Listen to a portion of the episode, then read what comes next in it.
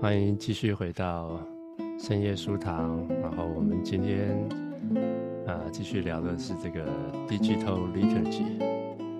哎，这个数位的网络生活真是无孔不入，入侵我们的生活哈。所以那个，既然我们还要各个时区不同时间读书会，然后我今天就迟到了，对，因为。记错时间，或者整个都忘掉，这样就跟我们平常的时间不太同。所以你看，这个数位时间给我们数位的这个生活给我们很多的好处，但是也给我们生活带来了这种新的一些不同的挑战哈。对，那我们上次也都有聊到一些不同的状况啦，比如说 Henry 跟 Harry 都有那种在网络上跟人家。对战的这种经历啦，哈，那晓得我们今天还要继续再聊聊看，还有什么问题是你们觉得最大的？那我们也可以聊，最后会来来讨论说，当我们怎么面对这个这样的一个环境？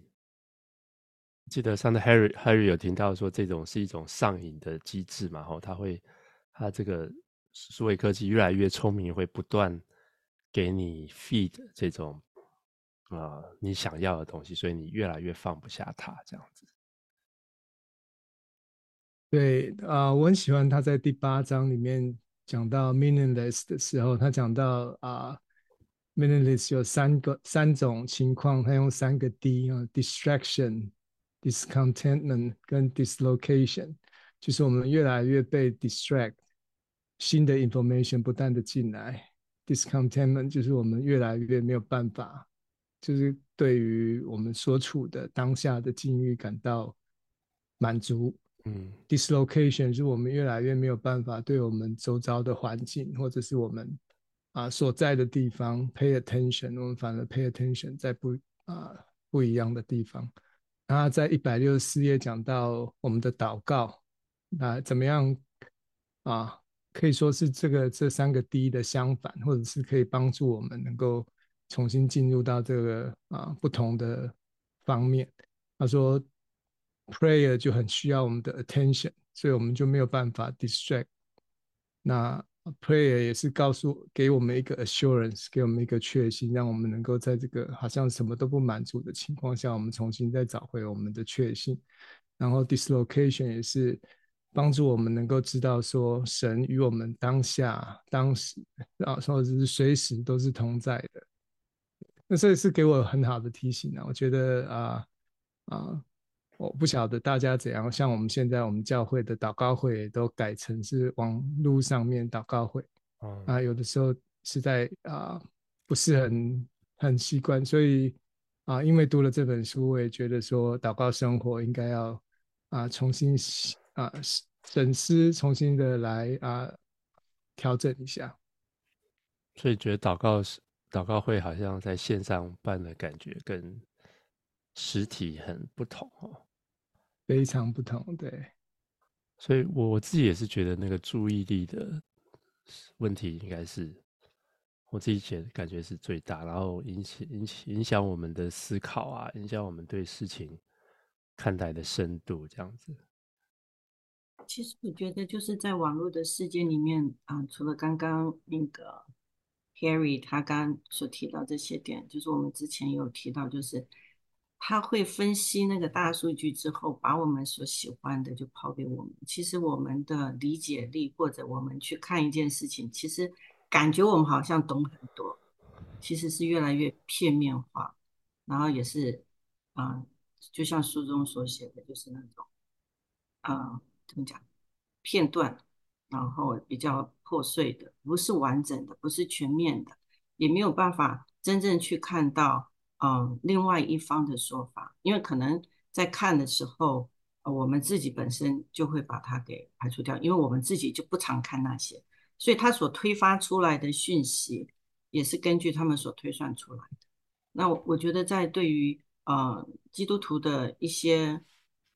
比如说，我们的 critical thinking 里面可能也会造成一些限制跟想法，以至于就是相就是会一群人跟另外就会越来越靠近，然后跟另外一群人呢，可能啊、呃，就会产生一些疏离。那这些到了实体的里面，其实在教会里面，你就会发现有些东西你谈出来的话，就变成非常的敏感，然后你不能去谈。比如说像政治，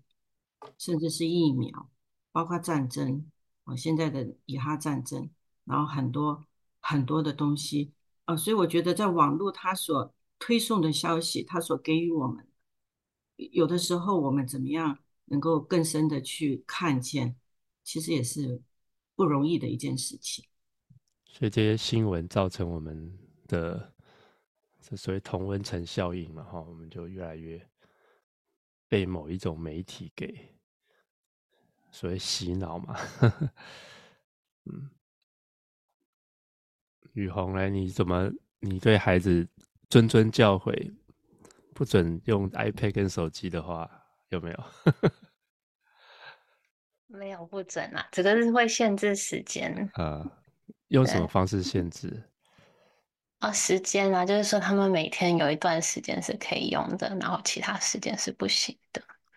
可以问一下多长时间吗？嗯，现在是一个小时，呃、就是他们啊，我看不管是看电视或 iPad，然后反正总共就是一个小时，然后也有也有分配啦，就是。看电视的时间，就是他们有自己安排说，哎，哪天日子是他们要一起看电视，哪些日子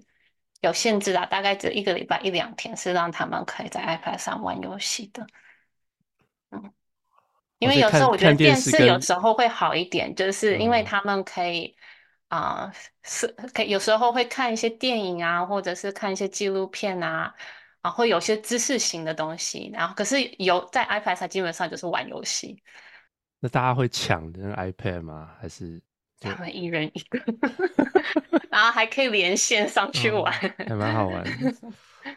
呀，yeah, 我们家的青少年的这个时间越来越难管了。然后，因为现在的功课什么都都需要网络嘛，然后而且他们写功课也需要电脑，所以那个时间就真的就是好像很模，就写功课跟娱乐就很模糊，所以啊就很担心他们会。功课写得很久，这样子。嗯，你还没有遇到那种晚上不晓得他在写功课还是玩游戏吧？呃，反正我晚上就关掉网，全就是他的网络就关掉这样子。哦、但是，但是上次还有一个很大的挑战，就是说我们不是办那个手机无线的，现在手机四条线有一个特价嘛？全，然后然后那四条线的那个四个 line 都是 unlimited 的，就是无限上网的那个。那我就我们两个，我跟我太太就讨论，哇，这个比我们现在那个便宜啊，然后就是这样算起来比之前的还便宜。可是我就想说，不行不行，这个增加我管理的成本高太多了。这样子，如果全全家就无限上 无限制上网，那我完全就破功了，就管管不动。因为我现在还有从 router 手机上都可以设一些限制，所以我在上一个神学院，我们有一个老师，他是一个韩国宣教士，他的 base 是在芝加哥，然后他到加州来开会。然后开会的时候，我就发现，我就看到他拿一个 iPad 在玩游戏，啊，我就说，哎，因为你知道吗？老师都是四五十岁嘛，然后在玩 game，然后现在你知道吗？就是那种打来打去这样子。我就是很惊讶，我说：“哇哦！”我说：“老师，你很跟得上时代哦，好流行哦。”他说：“不是诶，其实他是在跟他芝加哥的孩子们一起连线，然后他们要组队，然后再打。”我就觉得，哎，这个对对对我来讲，在我里面的一个提醒就是要 together，就是不管你是在车上，大家就不要，然后一起，好，或者是爸爸妈妈要知道孩子们的密码哦，或者是。一个月，呃，一天，一个礼拜，一个月的某，我就觉得那个在一起，even 是在网络上一起玩游戏，一起参与。那我觉得从正面来看，你看爸爸想要陪孩子，可是我们的身体会有时间、空间、区域的隔离，但是他却在那个时候跟他的孩子约好，就是他们要一起来打这个游戏。那这个不是他特别的，他说他们平常在家也会这样做。这给我一个很不一样的一个 insight，因为我就想到，在我们那个时候，《哈利波特》刚出来的时候，就有很多的基督徒反对说不能看《哈利波特》，因为里面很黑暗，因为什么？那我们这种就是想说那种比较保守的，就会跟孩子说：“哦，那就不要看。”哎，真的，我的孩子真的就没有看，哎，连电影也没有。可是呢，你就是当他们真的去上了大学，我常常会有那种会不会是小白兔误入丛林的感觉？我们在在养养我们的，就是以想说以基督化的标准来养小孩子的过程当中，我们会不会是给他一个 bubble？这个是我老大跟我讲，因为他是从一个南加州的华人区，因为我们在洛杉矶嘛。那洛杉矶的华人区 San Gabriel Valley 这个地方，然后他大学到了芝加哥，一个百分之八九十都和 Caucasian 的一个地方，他真的他的第一句话就是跟我讲说：“妈妈，我觉得我们以前生活的地方是一个包包。”然后他说他到那边去，就是很多东西，他说 “is overwhelming”，就很很难以。然后这个他的这句话让我有很大的去思考，我过去所认为，嗯。属灵的 guide 或者是保护的教导是否正确？然后，因为现在啊、也是在一个基督徒的群体，我说我都已经服侍到那个金金字塔的尖端的这一群人的时候，嗯、因为现在迪士尼也是有很多嘛，哦，比如说真人秀，比如说《美女与野兽》的真人秀，然后或者是有最新的那个《Boy Toys Four》还是 Toys，我忘，反正。我们以前呢，就是带孩子，我们会跟他一起看一些迪士尼卡通。啊，有的时候我们帮忙带一些小孩，然后我们也是说，哎，迪士尼的那个影片看，然后就有家长反对说，哦，这不行，这里面有一些同性恋的观念，不可以给小孩子看。然后这个时候我就在思想，就是说我我们面临到社会的。改变，包括这些冲击的时候，身为基督徒父母的我们，是用去围堵的方式，就跟他禁止说你不可以这样，不可那样，还是说我们是用陪伴的方式，在旁边跟着他们一起去看，或者陪他们玩，然后告诉他们说为什么我们不这样做？那为什么我们要这样子做？那原因在哪里？然后是可以让他们去理了解说原呃。带他们去明白真理，然后也真的了解说他们所面临到的冲击，或者是面临到他们的一些挑战。其实现在的孩子很不容易啊，所以我觉得我的老大啊，虽然他去念了一个美国最好的一个私立基督教的学校，但是啊，他常常很挑战我的一些神学观跟一些属灵价值。我觉得就常给我一些思想，就是说到底怎么样才是一个比较好的。基督徒的啊，parenting 就是对，所以你你我的孩子现在大了，但是就是在思想啊，比如说基督徒会说《毁灭之刃》这些日本卡通，《进击的巨人》这些可以看吗？不可以看吗？为什么不可以看？为什么可以看？所以这都是我我现在因为孩子大了，然后常常被 challenge，所以我就是思想。我们到底该怎么去陪伴他们一起成长？呃，我自己是有陪小孩打电动啦，然后那个，但是我小孩，我儿子啊，唾弃我，觉得我打太烂，这样，因为要组队嘛，然后我们对我常常帮不了他，这样，所以他现在不太喜欢跟我玩，这样。那但是我我跟他讲说，你跟我玩的话就不算在这个时间限制当中，所以让他偶尔还会跟我玩一下，这样对，所以我觉得他他也说嘛，他现在在玩一些射击游戏嘛，他就是他也知道他有点上瘾这样子，因为他的所有事情每天的生活下了课就是赶快要开始要打那个电动那。我自己的方式就是会跟他讨论说：“诶，你觉得这个电动有什么让你成瘾的机制？然后什么东西会让你觉得会陷入进去？然后你觉得你你一天玩多少时间是合理的？这样子？那说实在还是有些挣扎啦，就是有时候会放手放太多的时候会有点挣扎。但是我觉得让他们自己去思考这个问题，其实他们大概也知道。”他他他也会说啊，他他打电动其实会有朋友在的时候会比较好玩。他他其实大部分时间是想跟朋友连线这样，所以那种连接的需要，其实在这个时代是很很很需要的。对，我们都在于那种上瘾跟不上瘾的边界当中这样子。然后我就说啊，你你有没有你知道他这个电动靠什么赚钱的吗？他说啊，知道啊，就买一个枪就把我二十块美金什么的。我说。哦，那你有买吗？他说：哦，没有，没有，没有，我不会买这种东西，这样，所以就知道他能够，这个他还能够这种，啊，抵抗这种某种的背后的一些逻辑，这样子。对，但是我我在提醒他们，就是说，他其实丧失的是那种，就像刚才 Harry Harry 讲的那种意义感吧，就说，哎，他们好像生活找不到一个更大的目的，然后我觉得这才是。就是蛮比较担忧的事情，就对于我来说，就说上瘾这件事情是好像丧失，因为你没有生活更大的目的，所以你会在这件事情上一直明明知道，但是又脱离不出来这样子。而且我会就是觉得说，我们在网络上，嗯，因为他网络很知道这些不同，不管是游戏啊，或者是社交媒体，都很知道你想要的是什么。然后会针对你的兴趣去给，所以我们很容易对于真实世界还有真实世界的人失去兴趣，就是因为就是网络上这个话题，他会他知道你会点什么，嗯、然后他就会推送你最有兴趣的。可是你跟一个人聊天，他不一定都会讲你最有兴趣的事情，他可能讲很多你没有兴趣，然后甚至觉得很无聊的事情。可是我们身边的人不可能每一个都像。网络那样子，就是都只推送我们最有兴趣的东西给我们，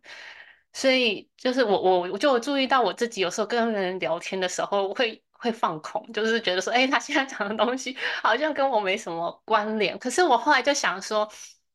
其实这才真的宝贵，就是说我我生命当中还是有这些我听得到一些我觉得跟我没关联，然后我没有什么兴趣的事情，因为在网络上这些讯息。他看到你不点就会消失掉哦，就是社交媒体，你只要不点它，它就会慢慢消失掉，换成你会点的讯息。可是，所以我们生命当中还有这些我们可能不是很有兴趣，然后讲一些我我可能也不是很听得懂的一些话题，我就觉得说，其实是在现在的社社会当中是很很宝贵的。然后我觉得操练自己去去学习在这种。我就算觉得有点无聊的事情，还是学习专注，学习去连接，就是我我看成是一种属灵操练，去还是专注的去听一个不同的观点，然后一个我们可能没接触过的，然后可能在在 AI 演算当中是是会被呃划划掉的，或者说会删减掉的，可是在我生命当中的这些，嗯，就学习专注，然后听一些。不同的观点吧。我老大现在十岁，然后就发现他最近爱做的一件事情，就是很爱看我在干嘛。所以不管是在电脑上 或者在手机上，他就想凑过来看。然后有一开始我会觉得，啊，有点不习惯，或者是就想要他去做他自己的事情。可是后来我就发现，这可能是一个，嗯。让他了解的一个机会，所以我会开始跟他讲说：“哦，我现在在手机上发什么样的讯息，然后有些是可以给他看，有些可能是牵扯到个人隐私就不行。可是我会大概跟他讲说我在做些什么，说：哎，我可能在啊、跟朋友聊天，或者是我在帮他注册一些活动，或者是我在查一些书，我会告诉他我在干嘛，嗯，这样子他。”啊、知道说，哎，手机上是有很多不同的功能，嗯，就是慢慢了解说这些不同功能的时候，不是像他，他现在大概就只是，嗯，看影片，还有就是玩游戏，然后就说，哎，其实就是大人世界里，手机里还有一些不同的这些功能，然后让他不是说手机就是。嗯，把我们隔绝了，像我在做我的事情，而是可以把他邀请进来，说：“哎，我现在在做这件事情，你你可以看一下，然后了解一下我在干嘛。”嗯呃，两位男士怎么从火爆浪子现在变成爱读书的人呢？我自己我觉得啊、呃，先讲小孩的部分啊，我的我是很就是经历过一些的挫折之后，我才现在觉得，我觉得啊、尤其青少年，因为你知道青少年的一个特征就是他们的啊、大脑还在发育，他们的情绪、荷尔蒙什么都跟大人非常的不一样，所以他们对很多事情的反应，或者是他们的啊啊、大脑都还是正在被这些刺激所魔术当中。所以这个这也是为什么网络对于青少年的影响是特别的大，因为它会，因为那个影响，就像我们书里面所说的是一种，是一种啊真实的，是会被影响影响过去的。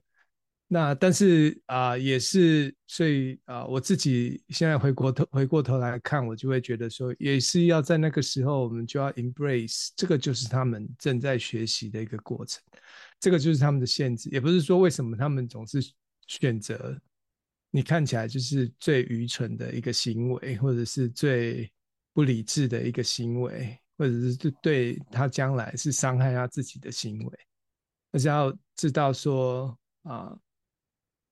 这本书里面所讲的 givenness，这个是也是他的身体，也是上帝给他的。他的这个大脑的发育，他的对于某些东西的吸引力，那也是啊，有的时候也是啊，我们的限制的一部分。那怎么样去 embrace 这个部分的话，啊，我觉得如果我能够从头再来一次的话，我觉得我会比较比较啊啊。看重在这个方面，所以你以前比较管制还蛮蛮强。我我是我其实不是管制，但是我对他有期望，我就会觉得说他在有些事情上面，他应该要做符合圣经或者是符合我对信仰的想象的一个决定。对，但是有的时候在青少年当中，他在就是在那个时候，他想要他想要他的他想要去有他自己的想法。他想要有他自己的做法，那他啊，或者是说挑战权威，那是他的他的一一个部分。那啊，所以是很难。其实我是跟刚刚慧文姐讲的，我是很相反的啦。我是非常自由的，我都会 encourage 他去，呃，去啊探索，比如说种族议题啊、族群议题啊，或者是探索同性恋的议题啊，或者是这些东西，我是。都不禁止的，像 Harry Potter 当然是会给他看，就是当时跟他讨论说 Harry Potter 里面的一些的情节，然后所以啊，但是后来我发现他比我还要保守，但是后来 我自己的想法是说，可能他觉得他想他想要，他觉得在这些大家都有主流。自由意识之下，他想要找出他自己的方向，所以他必须要挑战一个这个东西。但是他又他就是喜欢挑战的人，所以所以他跟我常常，尤其是在前几年川普啊竞选的时候，他跟我常常吵架。所以他比你保守这样子，比我保守很多。我常常跟他讲说，川普的这些行为是很不好的，或者是 unbiblical，然后他就会告诉我说。啊，左派左派怎样的行为是更怎样怎样的？那我们常常有的时候会为为了这个事情吵起来。哦，我听 Harry 这样讲，我就开始反思。我小孩子长大的过程，我们家只有一台电脑，因为限制就一台电脑，一台电脑里面设四个人的账号，所以全家的人就使用那台电脑，所以每一个人使用电脑的时间都是有限的，然后他可以进入那个账号来用，所以。就是跟哇，那我觉得我实在是我是极端右派嘛，太保守，所以我现在的小孩子都倒到那个左派去哦，所以我觉得应该早知道应该 liberal 一点。然后小孩我我我觉得这个东西都是调整的过程。像我现在后来啊，我跟毛叔录的那个 podcast 里面我也讲到，我现在也变了很多了。我现在也看见到说，有些东西真的就是我们啊人的这个基本的需求，比如我们对于一个。秩序的渴望，我们对于一个啊权威的需要，这些东西，如果你说我们能够啊，因为这些进步的意识，或者是我们自以为进步的意识，我们就觉得我们可以达到那个目的的话，那就是有点像我们啊这本书里面所讲到的，我们以为科技社会的进步可以让我们超越人的限制，其实有的时候我们要回头想一想，这些东西也是神给我们的。那啊，不管是那些我们看起来可能觉得要打破的那些框架，或者是那些权威，对，有的时候我们要接受我们的限制啊，对。的这个啊，所以我觉得这本书另外一个对我的啊，我自己正在 practice 的是说，我要拥抱这个 physical 自己的 physical limitation，对自己 reconnect to。Physical world，所以就是说，比如说啊，像 pandemic 的话，就给我一个机会，让我可以多 hiking 一点，甚至是有些 local hiking，甚至是有些啊，我的我所在的这个城市有些地方，我每天上上下上下上班下班，其实它后面都有一些的历史，所以我就是越来越喜欢，就是可以去探索这些东西，知道这些东西的啊 physical 这些物件的历史，我觉得这也是。可以帮助我能够能够啊，在这个比较 virtual 的世界里面，可以找到比较真实的 connection。嗯，我是我觉得像我常常在运动嘛，我就觉得在这种运动的时候，是我可以拿掉放掉手机这些影响的一个蛮重要的一个时间啊，就是比较能安静这样子，就是。然后我就是很不喜欢去跑步机哈，我觉得自己在大自然里头跑步，尽管是下雨啊，有时候真的下雨还是蛮冷的啊。然后还是我觉得是一种，虽然每次去都之前都会很犹豫，就啊，今天真的要跑吗？或者好好湿湿的，然后什么的，但是每次跑完就还是觉得那个那个是一个蛮蛮好的一种放松跟安静这样子。对，明翰，你在最近在做什么练习？啊，最近的练习嘛，呃，我自己觉得，其实线上的连接，它其实背后反映的就是刚刚讲大家提到的，大家其实是有关系的连接的那个渴望。那线上的方式其实只是加强这样子的渴望，但是如果在真实人际关系，如果是呃是。缺乏的话，那在线上你可能会越找越空虚，因为你会觉得总是没有一个很让你有安定感，或者是让你有一个真的有让你让你跟你的心连接在一起的感觉。嗯，那我自己呢，就是呃前一阵子在读呃卢云神父的一本书，那那本书很特别，他是把他生前所有的呃他写给别人的书信。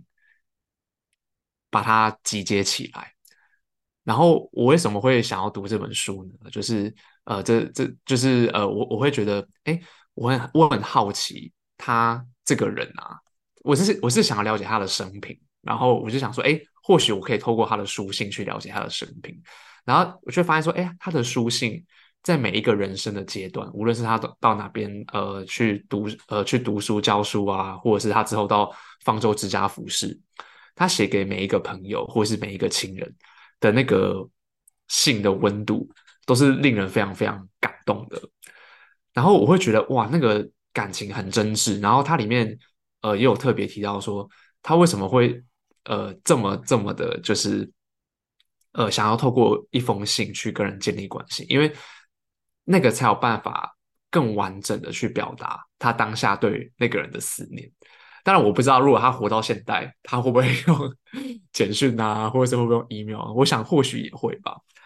但我会觉得，哎，他他那样子跟人建立关系的方式，会让我有一个新的思维，就是其实 每一个人都很渴望得到你所信任的人、你所爱的人、你所想念的人一个很完整而且很专注的回信。我不知道大家的经验是怎样，但是如果今天有一个人很认真的写了至少假设五百字以上吧，对，卡片给我的话，我会觉得好感动哦。那个远远都超过于他可能呃写了非常多封讯息，或是传了多少个照片，或是设了多少个相簿，都还来得有呃温度。所以我在读完那本书之后，我自己的操练就是，我有没有可能去想，哎，有一些朋友，呃，是我可能这半年来、这一年来，我们没有实体见面的，但是其实只要一见面，我们就可以聊很久很久。但是因为距离的关系，或者是因为工作的关系，我们没有办法再这么密切的交流。那我我有没有可能透过一封信的方式去呃分享我我的近况，然后甚甚至是去关心他的近况？那我要怎么关心他的近况呢？我可能譬如说我从他的现现实动态啊，或者是我从他的贴文，我就知道说哦，他可能最近有发生一些事情。那我希望他可以跟我。讲更多，如果他愿意跟我讲更多的话，他可能他会透过我的信去知道说，哎，我真的有把他之前所呃聊的事情，我有把它记在心中。那我觉得在写的这封信的过程当中，我觉得也是一个祷告的操练，因为可能呃有的时候我不知道大家的经验是什么，因为我就是很缺乏操练的一个人，所以有时候就想到说啊，要为某某人代祷，我就一定会忘记。我就一定会就是整个脑袋空空，想说啊，反正上帝，嗯、你可能知道他需要什么吧？我觉得你讲不出一个很明确的东西，因为你忘记了。但是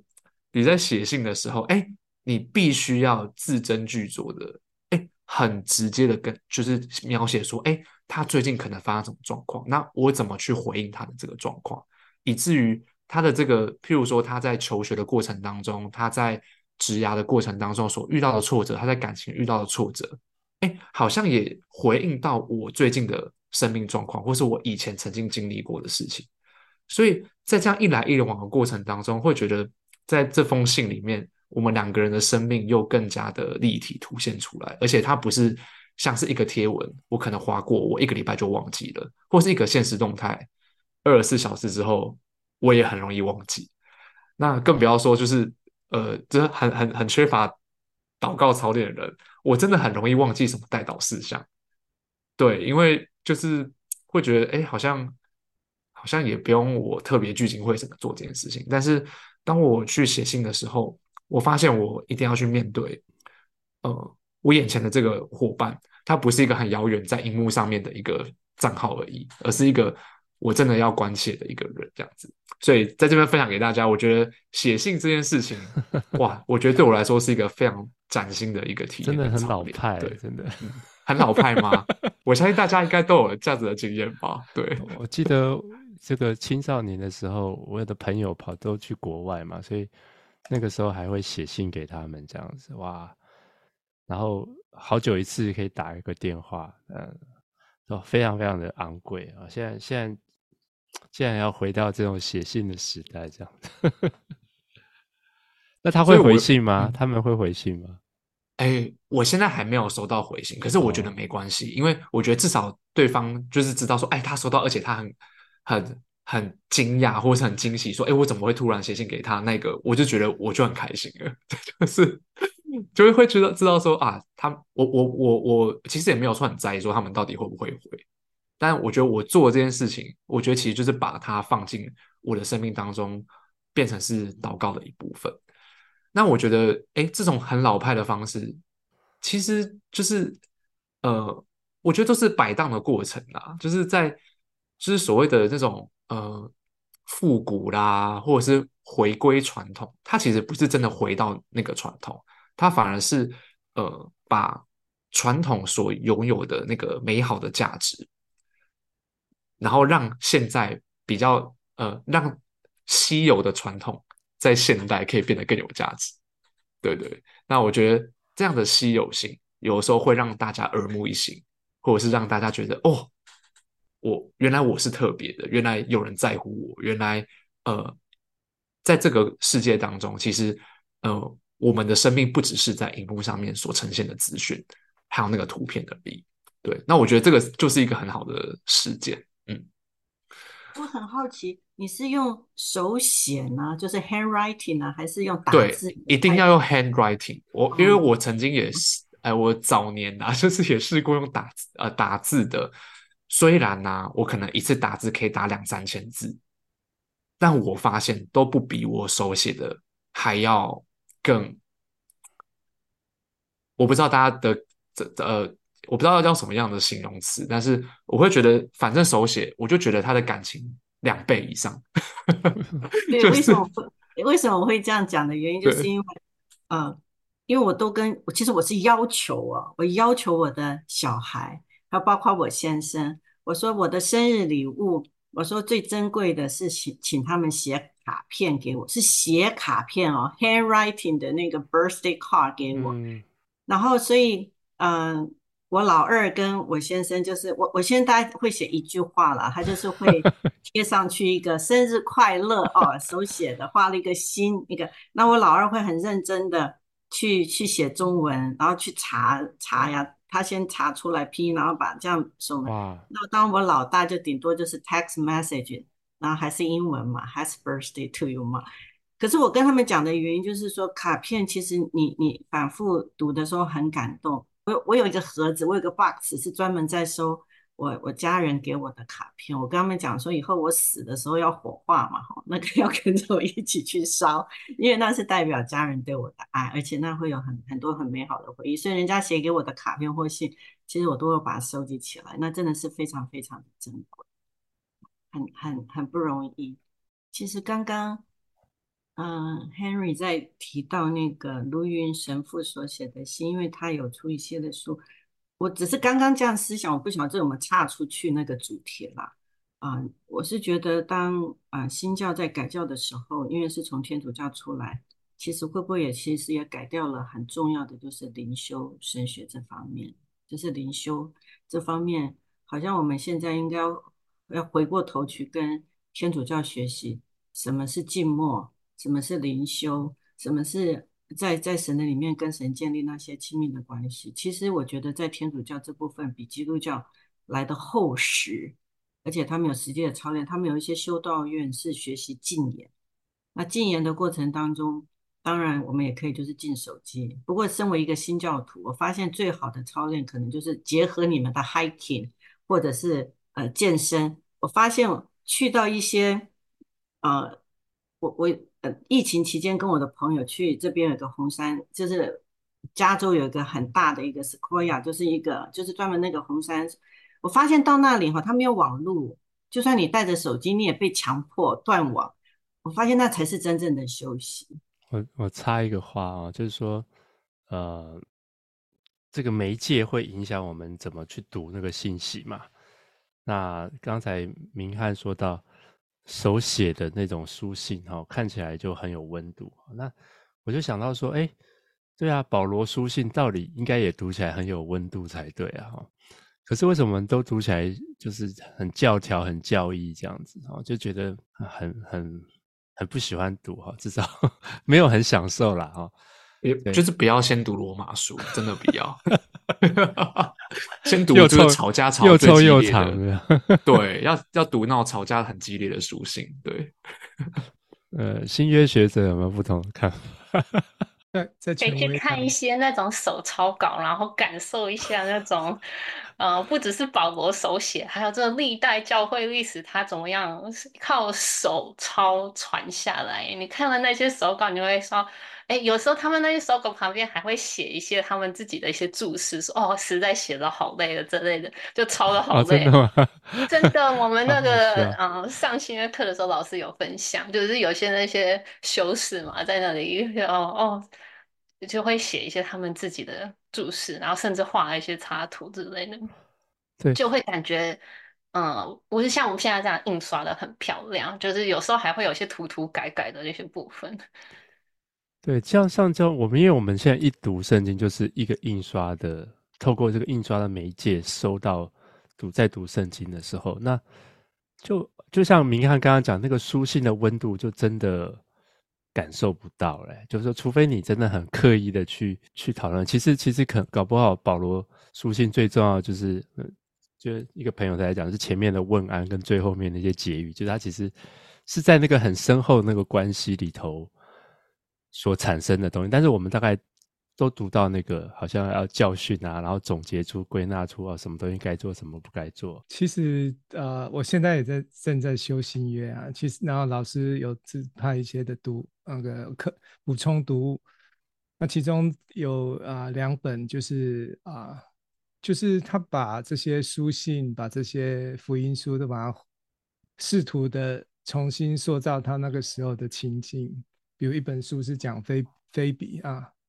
就是讲到说菲比当他到罗马的时候，当他 deliver 那个，当他传帮保罗把罗马书给罗马的时候，他那个时候他的情境是什么样子？他必须要不止传递这个书信，可能要念这个书信，可能还要帮忙回答这个书信里面说的那些话，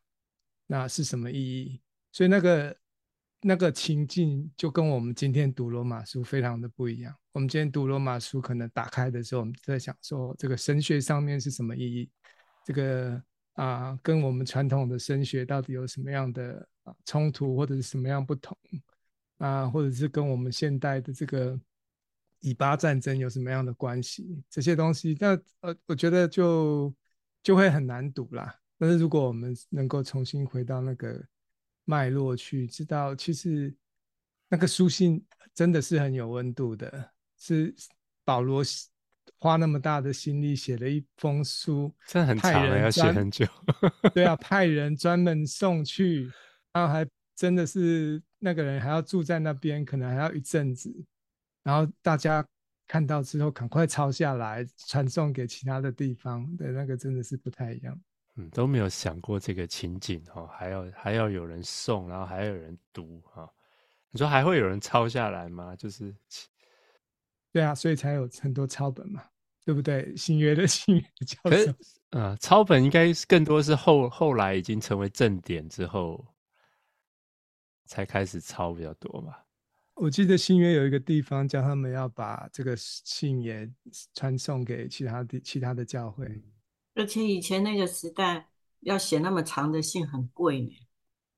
那个也也也要花上代价的。所以保罗他支帐篷，你看他赚钱，他自己买那个 纸信纸，还要还要邮费，还还有各方面哇，对，所以要进入情境，也就是想象。我觉得在疫情的时候有一个。就是都变网络了嘛，虽然少了实体，可是我觉得有一个 benefit 就是，嗯，应该是在我忘了，就是它是个舞台剧，然后他就是演耶稣的传记，可是是舞台剧。以前的话都要花很贵的钱去现场看，可是因为疫情，它就变成免费，我们网络上可以看。然后在在那一次，我我第一次在那个网络上看到他写耶稣传。我我觉得给我最大的震撼就是说，虽然我的脑子知道耶稣是道成肉身，他成为那个人的样子，可是你在读圣经的过程，你好像有的时候还是很难想象耶稣他成为人的样子是什么。可是就在看那个舞台剧的时候，他刚好演到就是耶稣去拜访那个马大、玛利亚跟萨那个拉萨路他一家，就是他的兄弟姐妹。我我非常，我觉得在那一刻我体验到什么是耶稣的人性啊，因为他那个演员哦。他就是演他在跟马大之间的对话，是那种开玩笑的，你懂我意思吗？就像真的是好朋友之间，然后会聊天，然后开玩笑，然后彼此 chatting，然后这样。我我不知道为什么在那一刻的时候，我觉得哇，我们的神真的是一个活生生的一个人来到这世上，然后因为那马大要就是在那之前，他就在耶稣是在院子，然后他的眼马大在那个像厨房开了一个，他就聊天，真的就是聊天，就是家常。那个闲话家常这样那样，我我我现在在讲，我都觉得在起鸡皮疙瘩，就是是这么的真实的在我们的当中，所以我我觉得怎么样在读圣经的时候，我我们这个 down to the earth，就是怎么样接地气的去理解，也也是会变成我们在传讲解释圣经。如果我们少了那个人性的部分的时候，当然就会变成很多的是理性思考跟批判的范围。嗯。嗯，我们怎么讲回都讲到圣经来了？因为像书信其实是最早期的这种非实体沟通方式，就像那个像他们的书信这样子传播，其实也是也是非实体的。这样虽然他那种手写的是比较接近哈，可是他也是跟就是跟保罗真人来到菲律宾啊，伊夫所还是是不一样的感觉。你收到一封信，跟你看到那个人还是不太一样。所以他们也是在经历说，哎，所以保罗在写信的时候也是努力说，哦，虽然我人不能在那里，他甚至有有有有一封信里有讲到说，你你读这封信就要感受到我我人就在这里然后我我有多么渴望与你们在一起，然后我我盼望下次能见到你们面，就是他的信里会写这些，让他的信是更更，因为他也知道信不是一个实体的嘛，所以他说也是写这些，还有前面的问安，后面的这些人名，让他的这个信不是抽离的，而是更是与他们有连接的。只是我们现在读的时候，可能就比较难感受到，我们就会把。中间一段抽抽出来的，然后性本身就有一点抽离了，然后我们再把它抽离出来，就会变成嗯很抽象。我不知道为什么雨虹在讲这一段的时候，我忽然忽然就那个画面出现，就是那种偶像签唱会啊，就是签名会，然后或者是那种你你你们了解，就是粉丝要去见，我们平常都是在电视啊、电影啊。然后有有偶就粉丝愿意排队拿着他的专辑，然后去给他签名，好像是不是那种实体上见到一面，even 你可能没有办法讲一些什么话，可是你见到真人那种感觉是不一样的哦。所以为什么那么多的粉丝愿意冒雨啊，或大热天啊，或者就是不畏风雨，然后去排队？然后拿着他所收集的海报也好，CD 也好，或者什么，然后就去给他的偶像签个名，握个手，哦，可能前后不到一分钟，可是那个意义如此的重要。就好像我们现在世界就越有人性的东西，会让我们觉得越珍贵，因为就变很很稀少了嘛。然后像书里也讲到说，这种科技让我们以为我们可以超越这些限制，然后我们可以。各方面的能力都能就是越来越好，越来越好，就是无上限的那种好。可是就是有时候像 Harry 讲的，我们拥抱这些限制，反而更让我们像人，就是就是更有人性一点。就是说，我们是，我们不是这种超人类，而是我们就是有有限制的人类。有时候我也就是读这本书，让我接接接纳说，哎，我不用。嗯，一直在想说每个方面都要越来越好，越来越好。就是有限制本身也是，嗯，就是人性的一部分。然后我觉得是可以让我比较不不焦虑，说好像要要一直超越这些，一直超越，让他让让在在各方面知识上要越来越好啊，能力上要越来越好。我觉得这个数位的影响是有很。多的层面啊，那我知道的是，在美国也开始有一些啊立法或者是政策上面的改变正在被讨论当中。那，家长会有会会有很大的这个挑战，这是真实的啊、那我很高兴，我儿子已经经经历过这一段，所以我现在不需要特别的。那对，但是对我们自己来讲的话，怎么样？重新找回那个啊，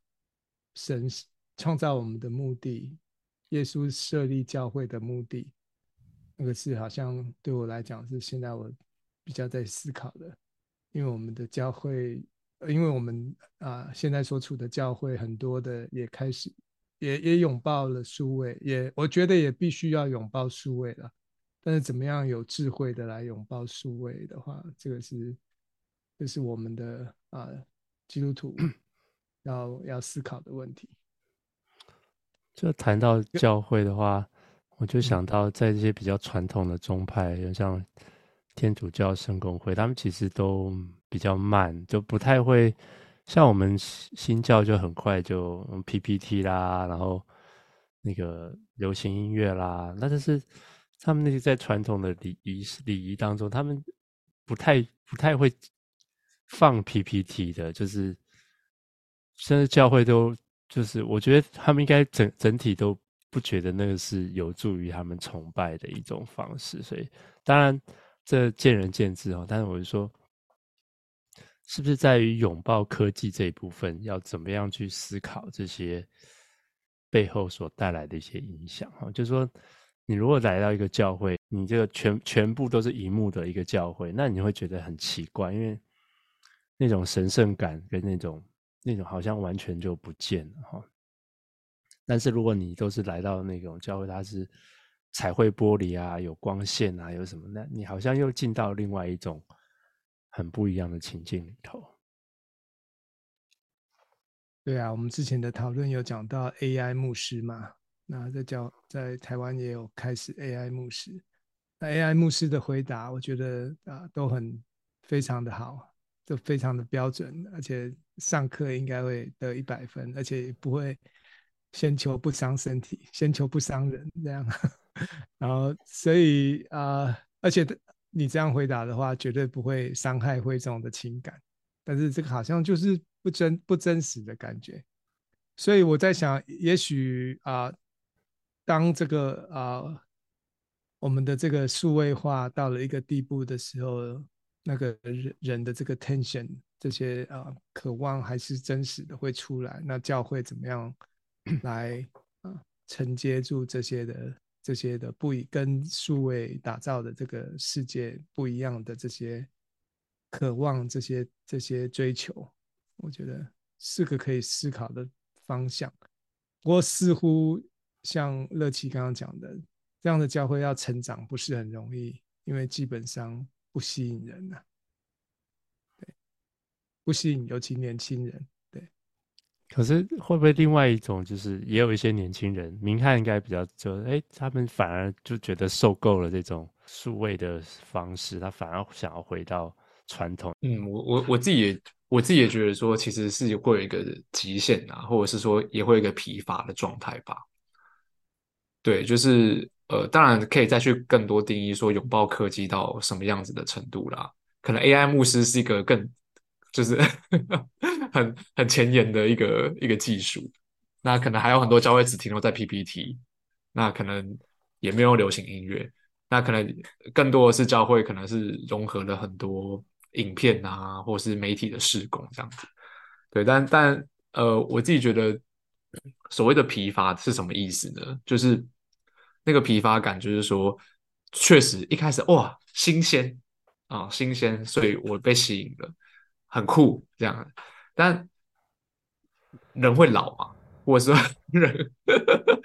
就是那个新鲜度，你你如果他没有办法像那种短影片，或者是那种。社群媒体不断推陈出新，一直喂养你，一直喂给你，一直喂给你。我们做的也没有办法比市面上的还要更高明的话，那其实久了，大家都知道说，其实就是就是那样，也没有办法再变出什么新的东西了。那其实到最后，大家到底渴望什么？为什么来到这个教会？我们到底在追求什么的那个最核心的那个意义感，跟教会作为一个分享彼此生命的一个空间的价值。他如果一直不没有办法被呃衬托出来的话，那大家就会一直在这个很表面的那种声光效果，或者是那种刺激，那那种刺激其实是会会会疲乏啦。就是说，呃，真真的没有人没有办法被刺激太久，所以我就很佩服说，怎么会有人可以就是每次就是敬拜可以到半个小时或一个小时，那个我真的无法。无法想象，当然，我觉得也不错啦，就是运动身体是好的，对，但是我，但我会觉得，哎，迟早有一天，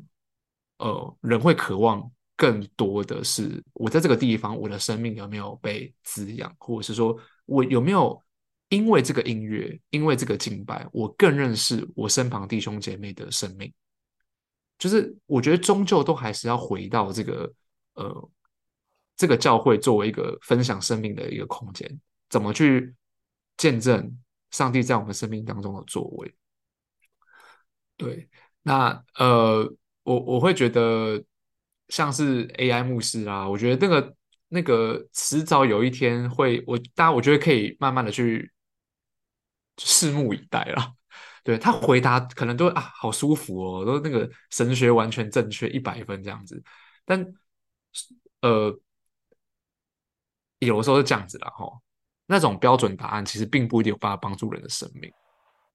对啊，好，假设啊，我今天失恋了，我去问 AI 牧师说，AI 牧师怎么办？我失恋了，